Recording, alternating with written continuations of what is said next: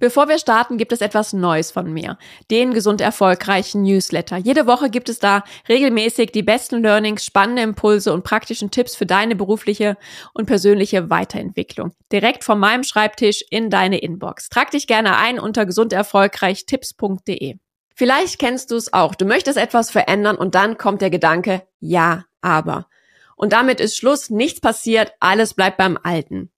Und ich möchte dir heute daher einen Gedanken mitgeben, der alle Ja-Abers ausräumt und dich dabei unterstützt, endlich in die Umsetzung zu kommen. Welcher das ist, das erfährst du nach dem Intro.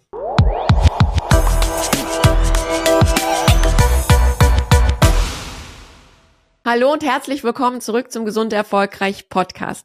Dein Leadership Podcast für mehr Energie, Erfolg und Lebensqualität. Ich bin Sarah Potempa und ich habe es mir zum Anliegen gemacht, dich dabei zu unterstützen, gesund und erfolgreich zu sein, deine beruflichen und privaten Ziele zu erreichen, ohne dich dabei selbst zu verlieren und genau das Leben zu führen, das genau zu dir passt. Und daher möchte ich dir heute auch einen Gedanken mitgeben, der mit allen Ja-Abers in deinem Kopf aufräumt und dich dabei unterstützt, endlich in die Umsetzung zu kommen. Denn vielleicht kennst du die Situation auch, du möchtest etwas verändern und rational ist dir alles klar. Aber dann kommt immer wieder dieser Gedanke, ja, aber. Und so erging es auch zuletzt in einem Coaching einem äh, jungen Familienvater, der Führungskraft ist und das Gefühl hatte, er reibt sich da auf. Er kann allen Anforderungen gar nicht so richtig gerecht werden. Er versucht da ein guter Vater zu sein, auch viel Zeit mit seinen Kindern zu verbringen und auch seinen Mitarbeitern eine gute Führungskraft zu sein. Und über dem Ganzen hat er das Gefühl, dass er einfach nur noch in diesem Rädchen mitrennt, aber für sich selbst gar keine Zeit bleibt.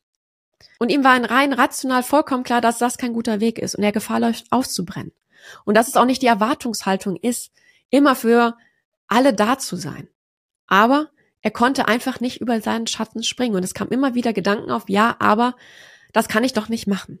Ich muss doch immer für alle da sein. Und ich habe ihm dann die Frage gestellt, was braucht's denn, dass du es dir selber erlaubst?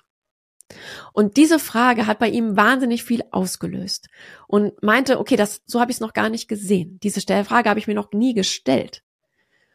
Und wir haben dann daran gearbeitet, dass er sich selbst die Erlaubnis geben darf, auch mal eine Pause zu machen, auch mal Zeit für sich zu nehmen. Und wenn es eben nur 30 Minuten am Tag vielleicht sind, am Morgen oder am Abend, wo er sich zurückzieht und etwas für sich tut. Und wenn dir das bekannt vorkommt, dass der Gedanke, ja, aber dich immer wieder zurückhält, etwas anzugehen, was du gerne möchtest und was auch rational für dich der vollkommen logische Schritt ist, dann stell dir doch auch einfach mal die Frage, was braucht es, dass du es dir selbst erlaubst?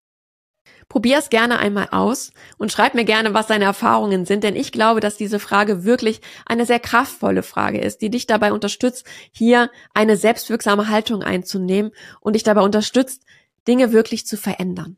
Ich wünsche dir einen wunderschönen Tag und freue mich, wenn du auch beim nächsten Mal wieder dabei bist. Alles Liebe, deine Sarah.